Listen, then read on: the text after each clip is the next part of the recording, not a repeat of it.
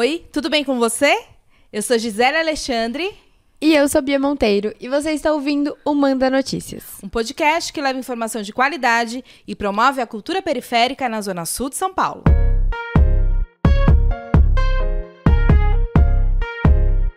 E esse é o Manda Notícias. E esse é o Manda Notícias. E esse é o Manda Notícias. Junto com outras expressões artísticas, o grafite é uma das linguagens da cultura hip hop, a arte de rua. E aqui na Zona Sul, né, Bia? A gente tem vários artistas que deixam os nossos muros mais coloridos. O grafite é uma manifestação artística que acontece nos espaços públicos. Os grafiteiros expressam narrativas dessa cidade, questões diversas que atravessam a realidade social, trazendo críticas e reflexões nas formas de traços nos muros. Eu tô muito feliz de ter duas referências aqui do grafite junto com a gente nessa edição do Manda Cultura. Tudo bem, rapazes? Bem-vindo, gente. Eu acho que eles estão um pouco nervosos, mas daqui a pouco eles vão relaxar. A gente está com o Beto Silva e com o Zizi, que vão contar sobre a experiência deles na, na arte urbana, né? Junto ao grafite e a outras também manifestações artísticas, porque vocês são é, artistas. Como é que chama? Multi-artistas. Vis visuais. É. Como é que chama isso, gente? É isso? É isso sim, mesmo. pode ser. Sim, sim. É isso aí então tá. Gente, como vocês chegam nesse território da Zona Sul? Contem um pouquinho da história de vocês, como vocês, né, onde vocês cresceram. Conta um pouco como que rolou essa relação com o território.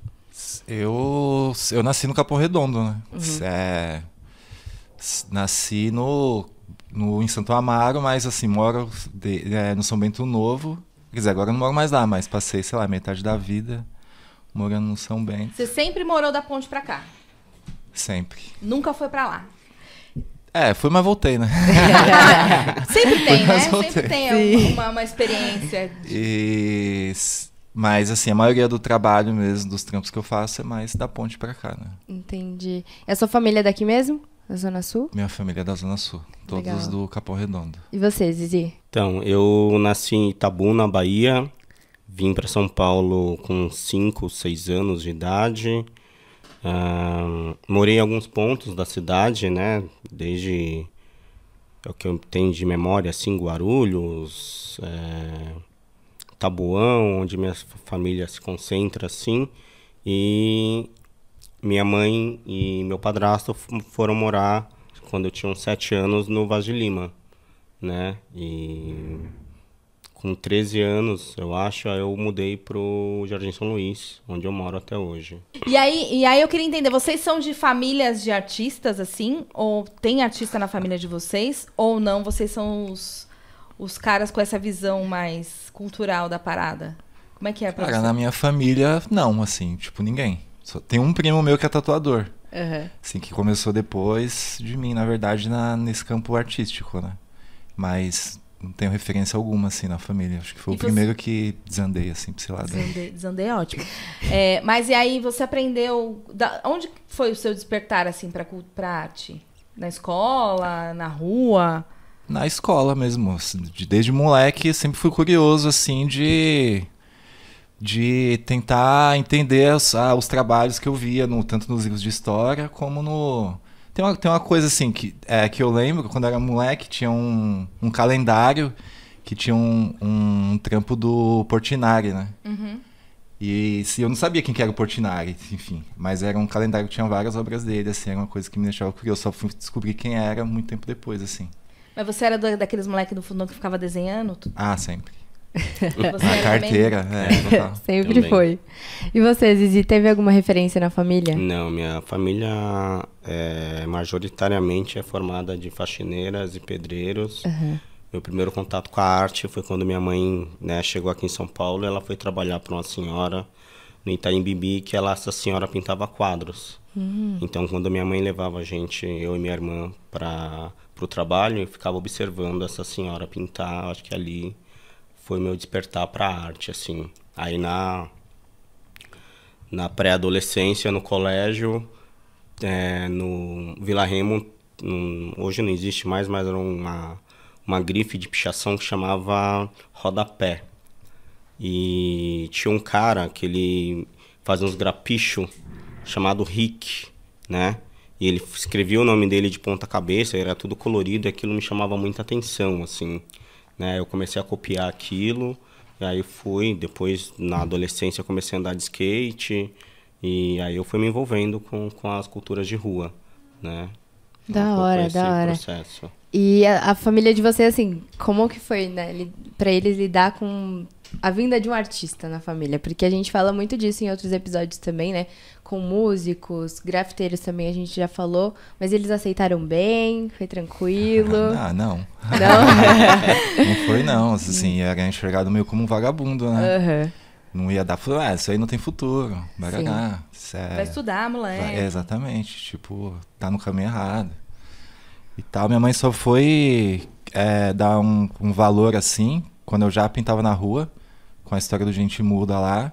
E ela trabalhava numa escola, né, que é o Petronila, ali em Santo Amaro. Uhum. E, e um dia ela estava na escola lá, na sala dos professores, os professores estavam falando sobre os grafites que a gente fazia na rua. Aí ela entrou na conversa e falou: ah, meu filho que faz isso aí. Aí ela, enfim, todo mundo começou a elogiar e coisa e tal. Legal. E aí acho que mudou um pouco a visão dela também sobre o que a gente fazia, né? O que eu fazia. Bom, pausa para conversar mole. Não, vou fazer uma brincadeira, só um, abrir um, uma conversa aqui que eu já tive no. Foi na edição passada, Miller, né, no, na temporada 4 que, eu, que a gente fez um episódio com o Capão Nu e a gente entrevistou o Beto, né? E aí eu falei no, no, durante o episódio que eu já tinha uma relação com o Beto, porque eu entrevistei o Beto há muitos anos atrás. O quê? Uns. Nossa, gente. Tem muitos anos. Muitos anos. E aí eu vou contar, que é coisa que eu, talvez ele não saiba, ou ele não lembre, que eu consegui o contato do Beto através da prima dele pelo Orkut. Você sabia disso? Ah, não. sabia não que ele não sabia. Disso. Quem é então... é essa cagueta aí? Quem que é essa prima aí? Explanando é, seu então, contato para as pessoas. Eu era estudante de jornalismo e eu já me interessava muito pela cultura urbana, pela arte da minha quebrada. E aí eu admirava o, o Gente Muda. E aí, num, num, trampo de faculdade, eu falei pro, pro, pro professor, olha, eu quero fazer entrevista com um grafiteiro que tem lá no meu bairro. E ele falou: Ah, mas eu falei: Ah, ele grafita. Aí eu tirei várias fotos, levei para meio que aprovar a pauta, né? Quem é da comunicação sabe como é. Aprovei a pauta com o meu, com, com meu professor de jornalismo e ele falou: Tá, agora você vai atrás do artista. Você conhece o artista? Eu falei, não, não conheço. E aí, naquela época, não vou, não vou revelar o ano, mas a rede social mais acessada era o Orkut. Uhum. Então, eu fui pro Orkut, pesquisei lá. I igual os jovens fazem no TikTok, né, Bia? Uhum. No TikTok você bota lá qualquer palavra e você busca. Sim. Eu fiz essa busca no Orkut. E aí eu encontrei em um comentário uma moça falando que, ah, é meu primo que faz essa arte, né? né, né. Ela comentou numa postagem de alguém. E eu falei, mano, essa mina aqui que vai me botar em contato com ele. e aí eu entrei em contato com ela, é, não sei como é que era, tipo direct do Orkut, né? Chat. E falei para ela, falei, olha, sou estudante de jornalismo, eu queria muito entrevistar o pessoal que, que, que picha, que grafita a gente muda. Você pode me colocar em contato com ela? E aí, eu, eu um dia desses, eu tava olhando no meu e-mail e tem real o e-mail dela lá, falando comigo. Depois eu pego o nome dela. Ah, você guardou? Guardei. e aí ela falou assim pra mim, ah, eu vou conversar com ele pra ver se ele te dá essa entrevista. Porque ele não fala pra ninguém que é ele que, que, que faz isso e tal. Eu falei, ah, com... meu, joguei mó Mano, né? Lábia, né? Da, de jornalista hum, recém. não, não era nem formada ainda. E aí, eu não lembro como foi, mas eu lembro. Era você e um parceiro, né? Como era eu e o Vitor. E o Vitor. E aí ela fez. Será que era. Não, era seu mesmo, era sua prima. E aí ela fez. É, eu não me lembro como, ela organizou pra gente se encontrar lá no Monte Azul. Não foi isso? A gente se encontrou no Monte Azul. Isso. Verdade. Ah, tá vindo, tá vindo lembranças. lembranças. E aí eu levei a minha, a minha turma de jornalismo, quem trabalhava comigo, pra grafitar. E a gente deu um rolê primeiro no Capão, tiramos várias fotos do Gente Muda e depois a gente foi entrevistar o Beto e o Vinícius. Só queria botar esse, é, esse recorte, porque isso é muito, foi muito importante para mim, enquanto o jornalista. Victor, mas o Vitor não tava. Ele não tava? Era só você? Foi só eu. É. Bom, Porque se eu já tinha certo uma, uma pouco de aversão, assim, é. da mostrar a cara e, e, tipo, da entrevista, ele era o dobro. Né? Não, eu lembro ah. que foi mó negociação. eu lembro que foi mó negociação. E aí vocês falavam, você falou pra mim, não, então, mas não pode botar meu nome. Não pode dar meu nome. E aí é. eu falava de todo esse lance da marginalização da, da arte dentro da periferia. Isso há um, quase 20 anos, né? Sim. quase 20 anos. E eu já tinha muito, muito essa curiosidade. Aí eu fiz um texto, depois, depois eu posso até colocar no. Miller, coloca aí o print aí dessa, desse, desse texto, que ele existe ainda, tá online. Assim, péssimo, tá, gente? Não, não me usem de referência. Mas, assim, é, foi a primeira vez que eu consegui fazer uma, uma matéria investigativa, quase, né? Porque era entender aquele grafite que para mim batia tanto enquanto uma jovem de periferia e encontrar o artista, entrevistar o artista e, e, e tirar o nome dele. Então, temos uma, uma história muito. É. É, de muita importância para mim na minha área de jornalismo, assim, né? Eu acho que essa foi a primeira entrevista que eu dei também. Aí, assim. gente. Legal. E anos depois aqui E eu nem sei novo, como né? eu aceitei, não sei como eu fui. Porque não era, a ideia não era, tipo, é, falar, assim, mostrar muito a cara, enfim, conhecer as pessoas que. Assim, conhecer beleza, mas a ideia tinha, era meio de autopreservação mesmo, assim, Sim, da gente poder total. locomover em qualquer espaço, qualquer lugar, sem as pessoas ficarem, sei lá, se aproximando muito, ou perguntar muito. A ideia é que o grafite ele fosse autoexplicativo, né? Sim. Que a gente não precisasse falar muito sobre o que a gente pintava, entendeu? Uhum. Entendi. Muito bom. E aí é muito legal, né? Eu acho que isso mostra que, é, que é, o que a gente faz é resistência mesmo, é resistir a, a, a tudo e a todos, assim, né? Porque eu tô nesse, no jornalismo desde essa época. Então, desde a época que eu entrevistei o Beto, minha primeira fonte é, investigativa, eu tô no jornalismo de quebrada, assim, né? E aí, entre idas e vindas, atravessar a ponte, ganhar dinheiro, voltar e fazer esse trampo. E, e aí eu falei também no episódio, no primeiro episódio, né, Bia? Esse Falou. painel aqui foi feito pelo Beto Silva. Então é muito legal que, que é isso, né? Marcando esse momento da nossa história, hein, Beto? Pode crer. Temos uma história. e eu também tenho uma história com o Zizi. Mas eu vou contar depois. Zizi, sua família teve alguma né? Te impediu de alguma forma de ser artista? Acho que impedir nunca impediu, mas uhum. minha mãe sempre falou: ah, já que você pinta o muro dos outros, pinta a casa. Sim. Até hoje. Lá, você não gosta de pintar? Então pinta a casa. Uhum. mas eles aceitam isso hoje como uma profissão? Ah, acho que é meio incompreensível ainda também, não, não sei. É, mas teve um tio que foi muito importante, assim, que uma vez ele na casa da minha mãe, minha mãe, ela acho que de alguma forma ela incentivou. Uhum. Minha mãe, é, ela, é, ela é, é, é, cabeleireira também e ela tinha um salão no, no, em um dos pisos da casa é, quando eu morava com ela. Aí ela levou o salão para outro lugar maior também, acho que tá muito cliente, tinha aumentado, né? E ela falou assim: ah, já que você fica com essas bagunças aí, leva suas bagunças lá para cima lá. Então ela cedeu esse espaço que foi meu primeiro ateliê. E um tio, uma vez em casa, minha mãe questionando toda a bagunça que a gente faz, né? Toda uhum. aquela questão de tinta. E eu, na época, a gente não tinha dinheiro para comprar tinta, então eu sempre pegava tinta na rua, tinta velha, que às vezes o cheiro não era tão agradável, né? Quando abria a lata. e minha mãe questionando assim, ela falou: ah, esse menino traz esse monte de coisa velha pra dentro de casa, não sei o quê. E meu tio olho falou: não, calma, vai que isso um dia vira uma profissão, né? Então foi a única fala, assim, que, que teve com esse meu tio Paulo, que teve essa visão, assim, para as coisas, né? Legal época, como isso te né? marcou, né? A gente é. sempre tem, assim, não sei, pelo menos eu tive também um personagem com relação à minha profissão. Eu era. Eu queria fazer direito no começo, aí chegou também um tio meu, muito importante, o Johnny, um abraço. E falou, Bia, é realmente isso que você quer fazer? Eu acho que não é bem a sua cara. Eu queria, no fundo, no fundo, uhum. ir pra comunicação, né? Não pro direito. Uhum. E é legal esses personagens que marcam a nossa história na, dentro da profissão, né? E, tipo, incentivam, inspiram a gente de alguma forma. Sim, Bacana. Sempre tem, sempre tem. Ô Zizi, me conta aí, você citou aqui, falou grafopicho. Queria que você contasse, você que também é educador, queria que você explicasse os. os né, porque né, nos anos 90 a gente falava muito da pichação. Sim.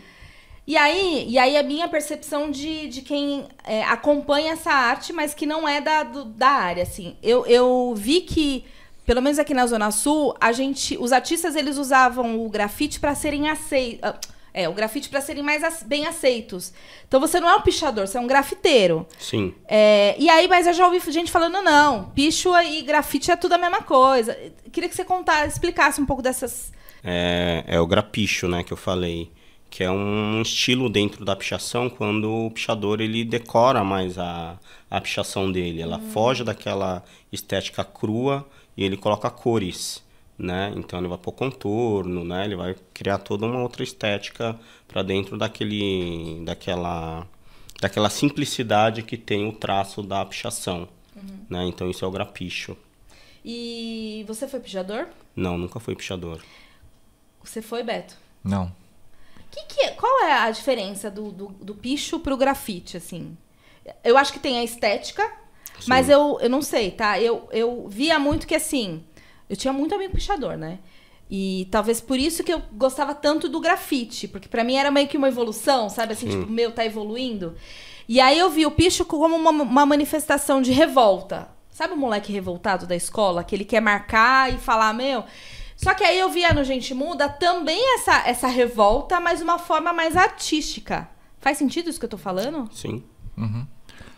É, eu acho que alcança é, pessoas diferentes, assim. Eu acho que o ocupa o espaço urbano da mesma forma, tanto o picho quanto o grafite. É uma manifestação artística, as duas formas de arte, né? Sim.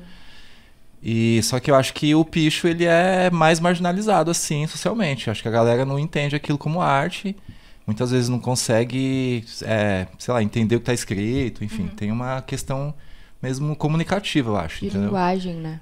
Da linguagem. Uhum. Acho que se o picho também é mais trans transgressor, né? Acho que chega num, nos lugares que, sei lá, o grafite pelo menos não tá, né? Você não uhum. sobe muitas vezes no escalar um prédio por fora para fazer um grafite, né? A uhum. galera do picho faz assim. Uhum. Tem... Você nunca fez isso com gente muda?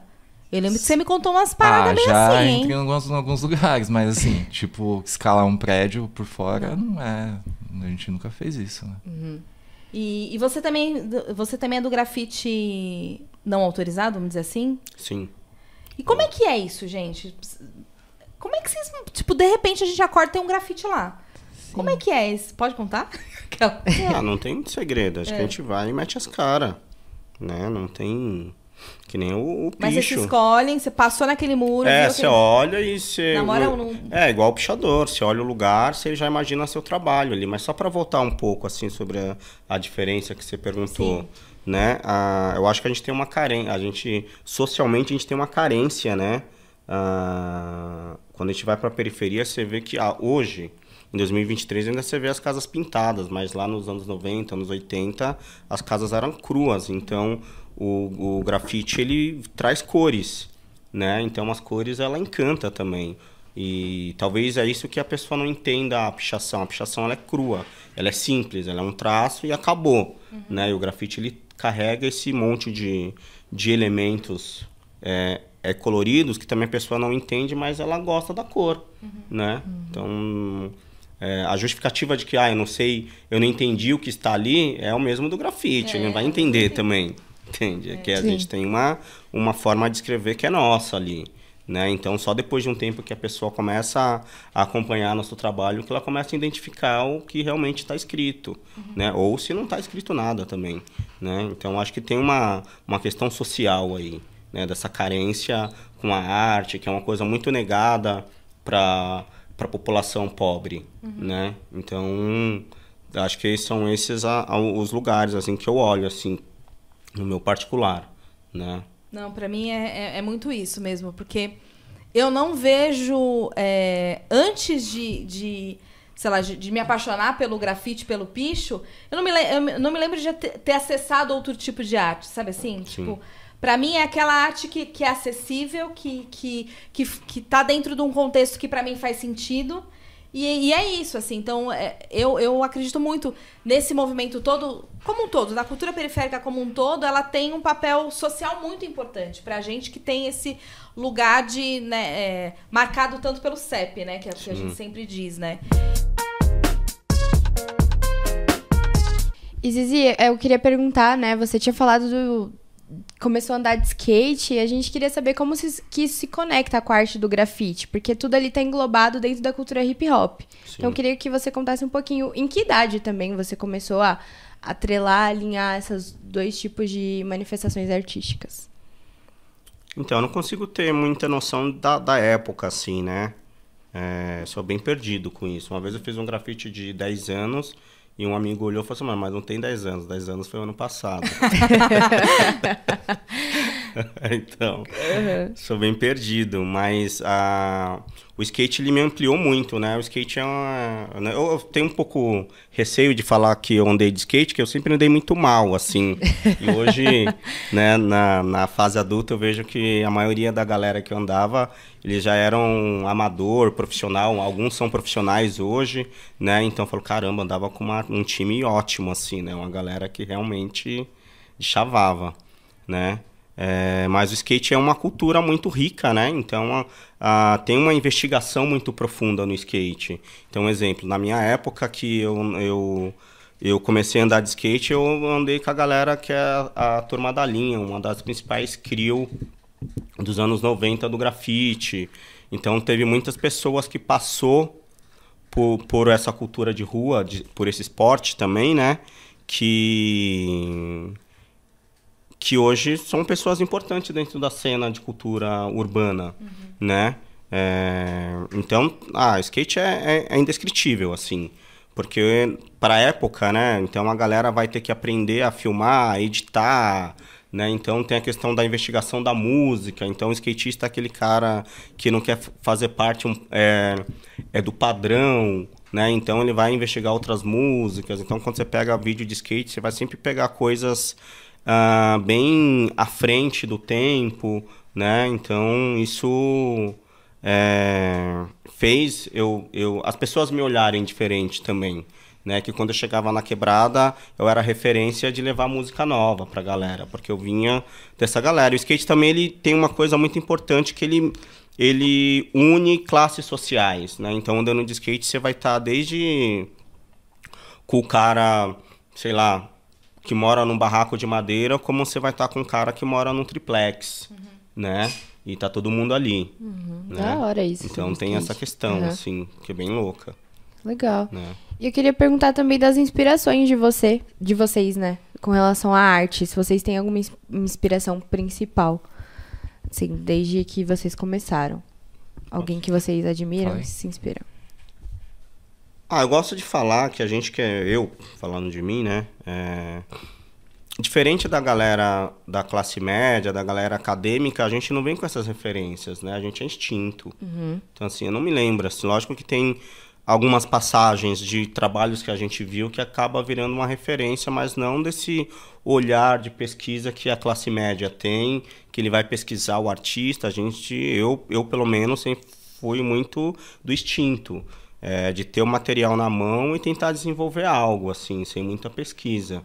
Né? Legal. Então, acho que tem essa questão que hoje essa nova geração vem com pesquisas, né? Com esse olhar. Mas é muito do instinto mesmo. A gente não tinha acesso aos livros, a um monte de coisa há mais de 20 anos atrás. Então, era o instinto. Eu lembro que, voltando ao skate, né? Na época tinha um, um menino que tinha ido para Nova York e trouxe uma, uma revista, né?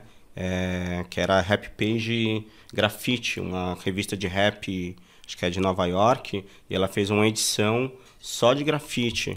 E tinha uma questão também de ninguém mostrar, né, de não compartilhar. E algumas pessoas só tinham acesso a olhar essa revista. Eu tive a oportunidade. Na época, ele me falou, não, você pinta bem, então você vai ver esse... Não, caraca. né? Então, é isso. Então, assim, quem tinha grana acessava as coisas. Quem não tinha, era de outras maneiras, assim, né? Acho que tem uma questão muito egoísta também. Hoje não, né? Hoje não, porque não, a pessoa não consegue te limitar aos acessos. Mas na época tinha, porque era tudo físico, né? Uhum. Então, é quem tinha acesso, ele, ele permitia que ele quisesse a, a ver aquele material. É, eu acho que isso faz parte da geração de vocês, né? Assim, Sim. vocês eh, fazem parte de uma geração que talvez é, que é isso, né? Hoje em dia vocês são os, o, a, a, fonte de estudo, de pesquisa de, dos jovens, dos mais jovens. É, o Zizi, me, me, parece que você sempre era solo, sempre, ou você tinha um parceiro? Sempre fui solo, sempre. O Beto tinha um parceiro. Como é que você começou no, no, no grafite, assim? Como é que você saiu da do papel para os muros? Como é que foi essa mudança? Ou se foi a mudança? É, eu sempre gostei de grafite, de picho, sempre tive esse olhar para a cidade, assim, e, e, enxergando isso nos muros por aí, né? Uhum. Mas já desenhava, desenhava no papel e tal. E, e fazia umas pinturas também. E aí eu conheci o Vitor na escola. Ele também tinha, a gente tinha, sei lá, gostos parecidos. Uhum. Ele gostava de quadrinho, também gostava. A gente trocava muita ideia sobre isso. A gente queria fazer um fanzine, na verdade. E aí a gente começou a desenhar e, enfim, trocar. A gente acumulou um monte de material e a gente nunca lançou nenhum fanzine, assim. Ele também gostava de grafite. Aí um dia a gente falou, mano, vamos fazer um trampo na rua. E a gente comprou umas latas e foi e fez, assim. Legal. E aí foi, começou assim, tipo. E aí vocês ficaram quanto tempo? E aí já era um Gente Muda coletivo? já? É. Não, a gente pintou é, muitas vezes antes, assim, uhum. de formar mesmo, de ter a ideia de sair para pintar junto e ter um traço meio parecido, é, como coletivo mesmo. Uhum. E aí? É, sei lá, a gente ficou mais ou menos um ano fazendo uns trampos aleatórios, assim, uhum. tipo. aprendendo também, né? É. Aprendendo. E aí, assim, sair ficava uma bosta.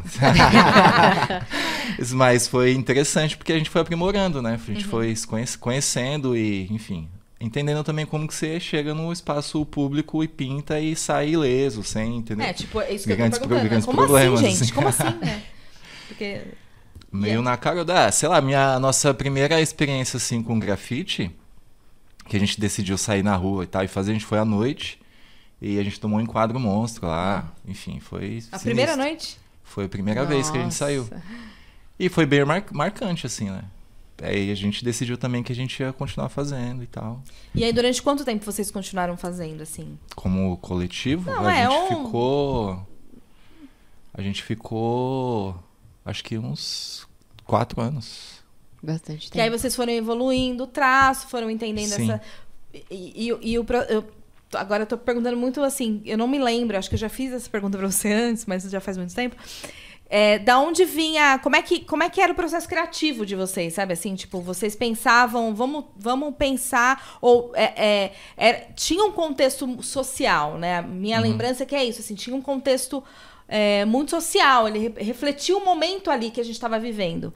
Como é que vocês faziam? É, a gente queria dar um sentido pro, pro que a gente pintava, né? Que fugisse do nosso alcance mesmo, assim, da, do, da nossa bolha, entendeu? Que a gente uhum. atingisse outras pessoas. Já que a gente pintava no espaço público, onde está aberto para todo mundo, né? Todo mundo vê e a gente queria que as pessoas se identificassem com isso. Uhum. E a gente era muito. A gente era meio nerd, né? Assim, ia muito pra biblioteca, ficava lendo e buscava inspirações em outros campos, na leitura principalmente literatura e tal. E a gente acompanhava as notícias, assim, né? Uhum.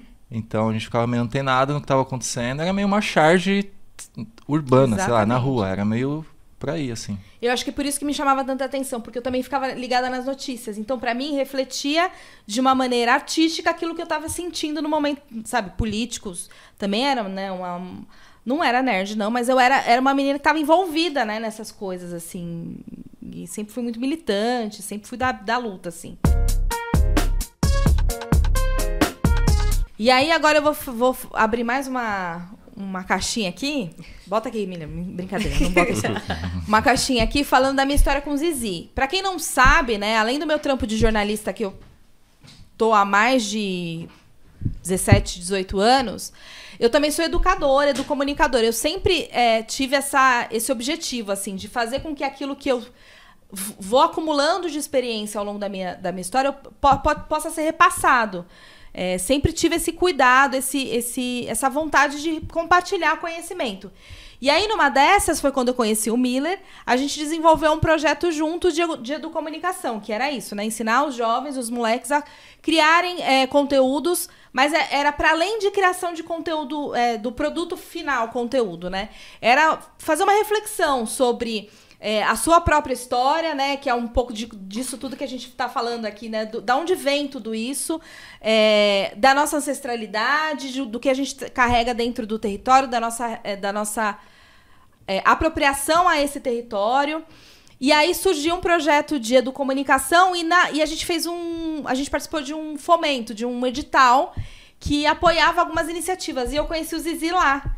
Então o Zizi também é educador e ele tava nesse rolê, assim. Sim. E eu falei, nossa, mano, tem um grafiteiro aqui. Eu adoro grafiteiro.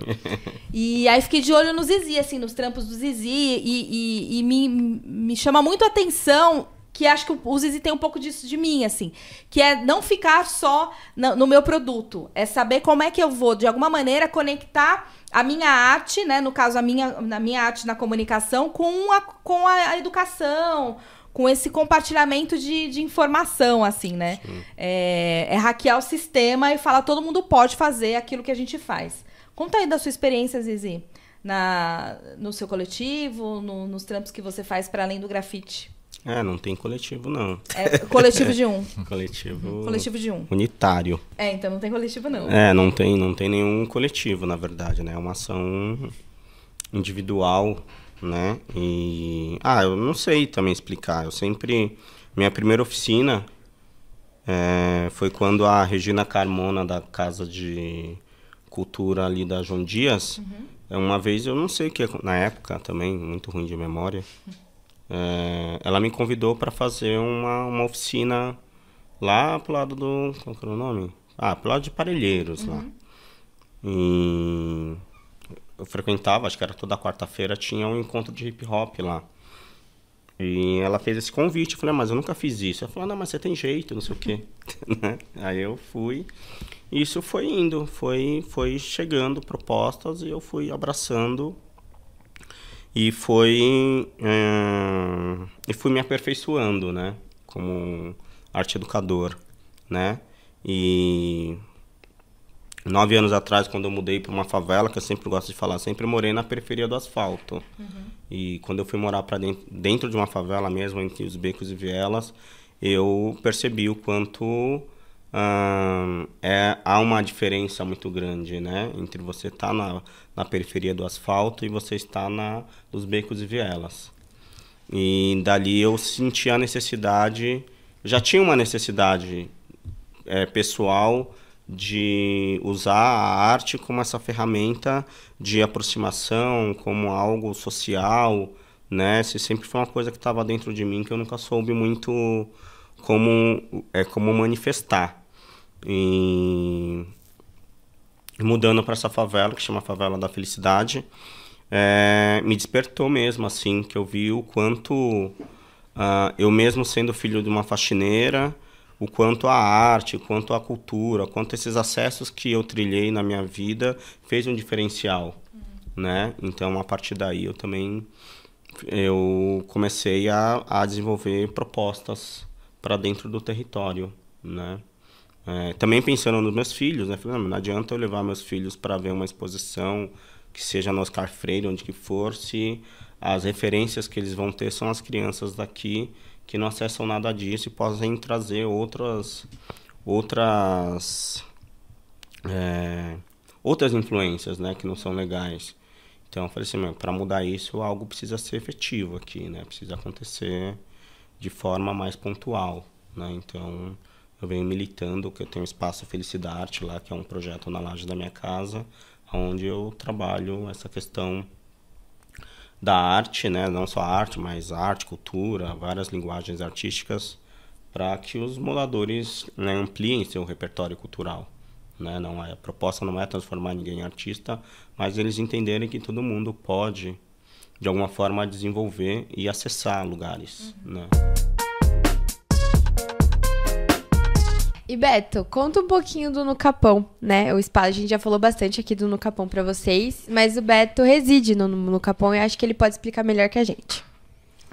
É, o No Capão é um espaço de arte e cultura, é, na Quebrada, no Capão Redondo, onde a gente produz, apresenta, expõe é, dentro do campo artístico. Na verdade, assim, a gente montou um ateliê multilinguagens. Esse era o objetivo inicial, assim. Mas depois a gente foi meio que aprimorando, aprimorando, aprimorando, mas naturalmente algumas linguagens foram mais presentes, né? Hoje em dia a gente está muito mais na, na parte de artes visuais e música, né? Que é uhum. o que a uhum. gente promove, enfim, é o campo que a gente atua. Legal. E você que inaugurou, é... É, a gente, eu inaugurei com mais dois amigos em 2018. E aí depois a gente mudou a configuração, os dois saíram, eu continuei, ficou, e hoje em dia eu moro com o Miller, Tá aqui nos bastidores, vocês não estão vendo, mas ele tá é, aqui. Citadíssimo Miller. Isso. E a Laura e o Zay agora também. Que também foi entrevistado aqui. Aliás, para quem não conhece, o No Capão aí, se, se convidado. Uh, Siga-nos nas redes sociais aí, que a gente divulga as nossas ações por lá e encosta lá pra gente trocar uma gente, ideia. no Capão serve muito nos rolês, artes e tudo mais. Tudo isso que o Beto falou, visitem, vale muito a pena. E Beto, queria perguntar também, eu fiquei sabendo, né, que você já levou a sua arte pros internationals. já levou a sua arte pra Argentina, Uruguai, foi isso mesmo? Como é que foi? É, assim, eu fui, na verdade, fui numa viagem com um amigo meu, assim, foi minha primeira viagem internacional. Na América Latina, assim. A ideia era chegar o máximo, o mais longe que a gente conseguisse com o dinheiro que a gente tinha. Mas aí a gente chegou até a Argentina. Você vê, não tinha muito dinheiro também, né? Pô, já é, mas já é muito longe, convenhamos. É, é, mas foi um rolê bem legal, assim. E aí, a ideia era ir pintando, pelo menos pra mim, né? Ele, o camarada que foi comigo, ele não pinta, ele é do audiovisual também. E ele enfim, todo lugar que a gente parava, eu dava uma escapada lá, descolava o muro e ia pintar. E assim foi até o fim, até acabar as tintas. Rolou um trampo na Argentina também lá. A gente tem uma amiga minha lá, né, que é a, a Lucia, que ela trabalha com traduções literárias, né? Hum. Ela conhece muita, muita editora lá e acabou até rolando um trampo lá, assim, num, num livro de literatura marginal que ela traduziu, foi lançada numa editora lá. E eu fiz, quer dizer, na real era para ter sido a capa desse livro, mas acabou não sendo a capa, mas enfim, rolou até um trampo assim, pelo menos eu ganhei um dinheirinho lá e fiquei mais um tempo, tá, ligado? Legal, então já levou legal. seu trabalho para, né, outros lugares aí, ó. O Beto tá aí no mundo, gente. E eu, eu lembrei agora de outra coisa que a gente pesquisou, é que foi um documentário que teve sobre Gente Muda, é isso? Teve um documentário, que foi na, quando a gente acabou o coletivo, foi quando a gente lançou esse documentário. Então ele meio que marca também o fim, né? E que ano que foi isso? Nossa, foi. Vocês são bons de data, 2009. né? Parece a Gisele, meu. é, tá aqui 2009 e 2010. Por aí. É, 2009. E aí, vocês que produziram também? A gente fez com o Berinjela Filmes. Ah, que legal. é uma produtora dos amigos nossos. Massa, massa. Que massa. também não existe mais o Berinjela. Eles estão aí todos atuando na mesma área, mas não são mais também um coletivo, né? Assim, a gente se conheceu nesse trampo aí. Da hora. Ô, Zizi, é, você falou do Feliciarte. Hoje você tem é, projeto focado na, na favela, né? Isso. E aí é aberto para as crianças. Que tipo de atividade que tem lá? Então, é, eu sempre me proponho a fazer as propostas de, de linguagem artísticas visuais, né? Então, aí tem o cinema também, que é o que faz nascer o, o, o é, é, o Felicidade, que é o Felicinema. Uh, aí às vezes tem as parcerias, né? Então, desde, desde passagem de, de, de companhia de circo, né? O, o Circo de Quebra é um muito super parceiro lá com a gente, né? É, aí varia, que nem agora vai iniciar uma atividade de beatbox com, com o Já Versátil, né? Tem um circo também programado. É que é uma ação muito... É, orgânica, vai rolar. Orgânica, né? E tem essa questão que não tem um coletivo para cuidar das coisas. Então, eu vou fazendo dentro do meu tempo também, né? Então... Puxado, hein, cara? É, puxado. Puxado, puxado. demais. E é legal dizer, né, que recentemente o Zizi expôs a arte dele lá no Nucapão, né? Foi no início de março? Início de março teve uma exposição, teve uma festa lá. Fevereiro, foi. Início de fevereiro, teve uma festa lá, né? Foi muito legal ver a arte do Zizi lá, a família dele toda. E eu, e eu te vi, Zizi, lá na Expo Favela, de longe, mas eu te vi. Você Olha, lá, e, não, né? e não falou comigo. Não, você tava longe, tinha muita gente, tinha muita Olha, gente. quem quer grita.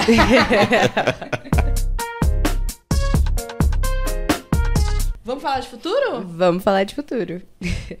é, gente, quais as perspectivas que vocês têm pro futuro da arte de vocês mesmos como um grafite? O grafite no geral, né? É, o grafite evoluiu muito nessa questão da marginalização, como a gente tinha dito na história de vocês no começo. Mas vocês imaginam que isso cresça? Querem que isso cresça, óbvio. Mas quais são as perspectivas para o trabalho de vocês futuramente? Ah, não sei se eu tô, não tô tendo muita perspectiva assim pessoal nos, nos trampos. Acho que eu só continuo fazendo assim. Na verdade, meu ritmo no grafite ele diminuiu bastante de um período pra cá, assim, meio uhum. recente.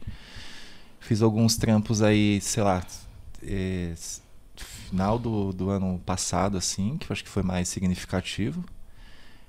Mas tenho pintado mais em casa, em tela, e tenho feito umas coisas mais em estúdio, assim. Mas a ideia é pintar na rua também, né? Então, de vez em quando a gente sai essa aventura aí. E, mas acho que você está focado na gestão do espaço do Caponu, na, Ah, na, na sim, projeção e- dele enquanto e espaço é de isso. cultura?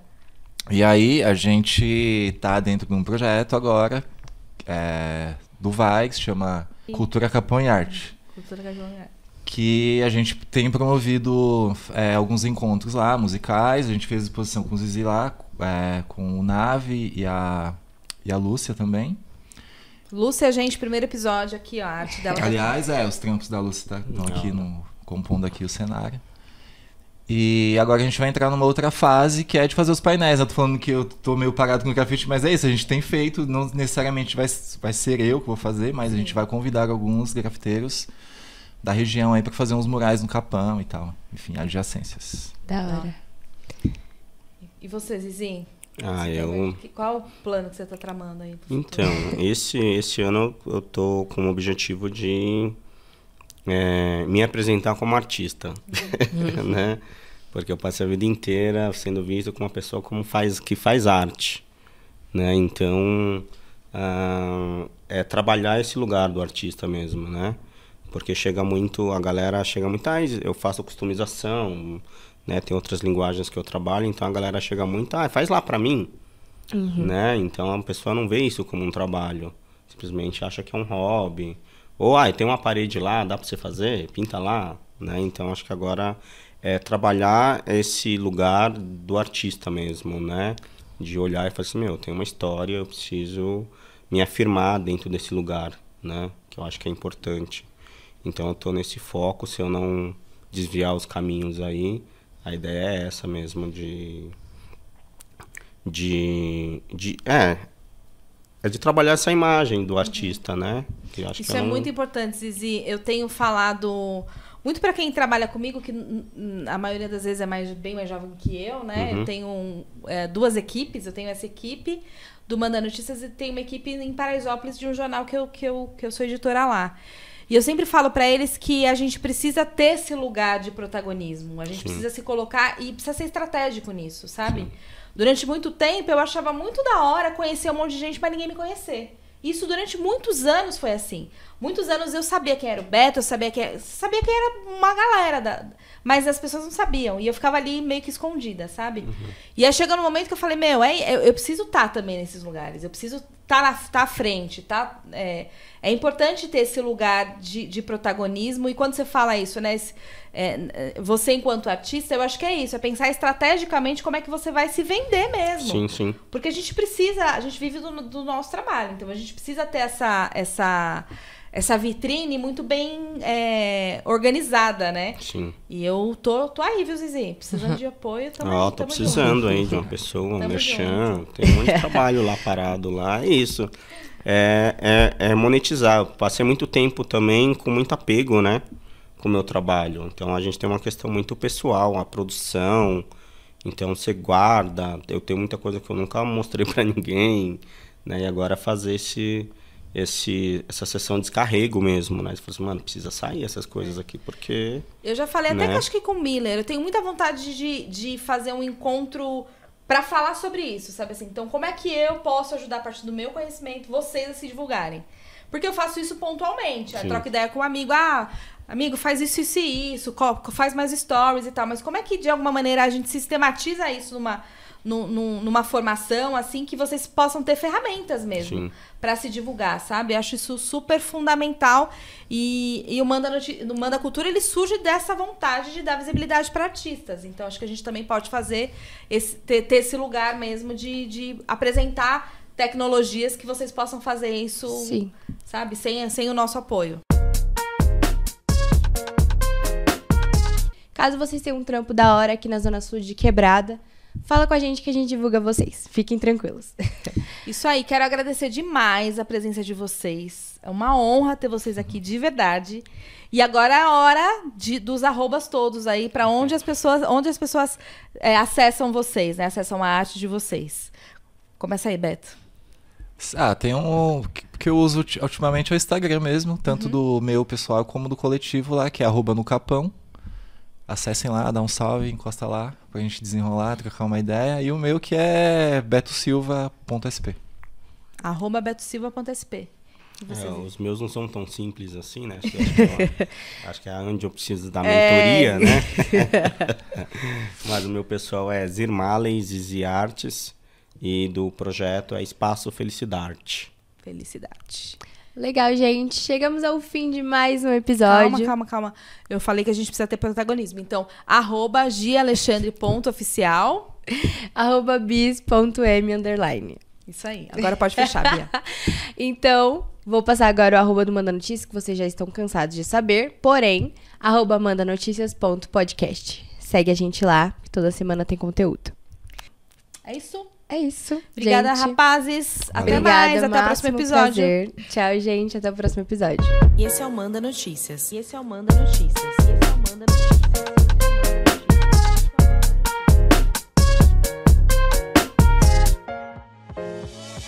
Essa temporada tem produção da Pauta Periférica em parceria com a Dois Neguin Filmes. A direção de audiovisual é de Miller Silva. Produção de Robson Santos e apresentação de Gisele Alexandre e Beatriz Monteiro. Esse projeto Manda Cultura foi contemplado pela sétima edição do Fomento à Cultura das Periferias, uma iniciativa da Secretaria de Cultura da cidade de São Paulo.